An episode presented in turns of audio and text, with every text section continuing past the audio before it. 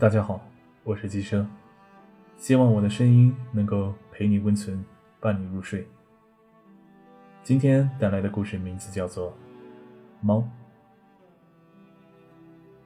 他打开了家门，发现门口竟然有条死鱼，他感觉十分晦气，于是他马上把它装进垃圾袋扔了。过了一天，又有一条鱼躺在门口。他还是把鱼扔了。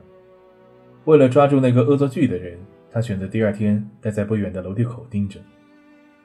不久，一只猫走了过来，把嘴里的鱼放在了门口，有些不舍得离开了。他看着那条鱼，想着那只是曾经自己救过的猫，眼睛湿润了。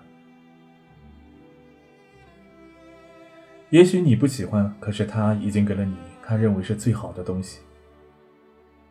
但如果我们换个视角，如果我们是那只猫呢？一直被他救过的猫，每天不停的往他的门口放鱼。他每天不停的扔，甚至感觉到这个东西很晦气，觉得是一个恶作剧。虽然猫已经给了他认为是最好的东西，可是他觉得并不需要，也不喜欢。到头来，猫。只是感动了自己。是不是也当过这只猫？这世界已经疯了，你就别再自找折磨。别找。